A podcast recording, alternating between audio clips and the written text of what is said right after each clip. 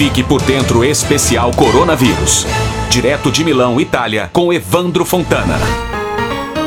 A população da Itália olha com apreensão para as estatísticas. Nesta quarta-feira, um dado que parecia se estabilizar voltou a subir e preocupar.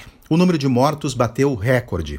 Num só dia, 475 pessoas morreram com o Covid-19, mais do que em qualquer dia na China durante esta pandemia.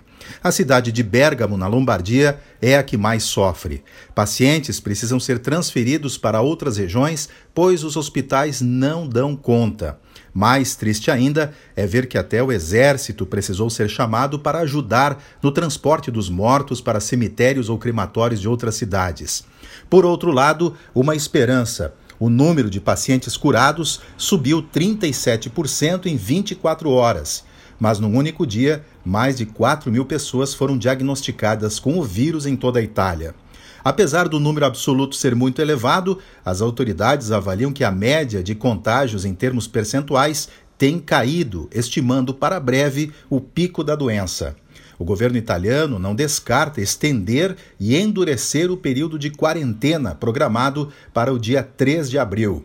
Com a economia parada, a Europa recebeu nesta quarta uma importante notícia do Banco Central Europeu. Vai comprar 750 bilhões de euros, cerca de 4 trilhões de reais, em títulos públicos dos governos do bloco. Nós, aqui em Milão, seguimos em quarentena. Meu filho, que está na quinta série, recebe lições para realizar em casa e buscamos encontrar a todo momento esperança de que tudo isso passe o mais rápido possível. De Milão, Itália, Evandro Fontana para o Fique por Dentro Especial.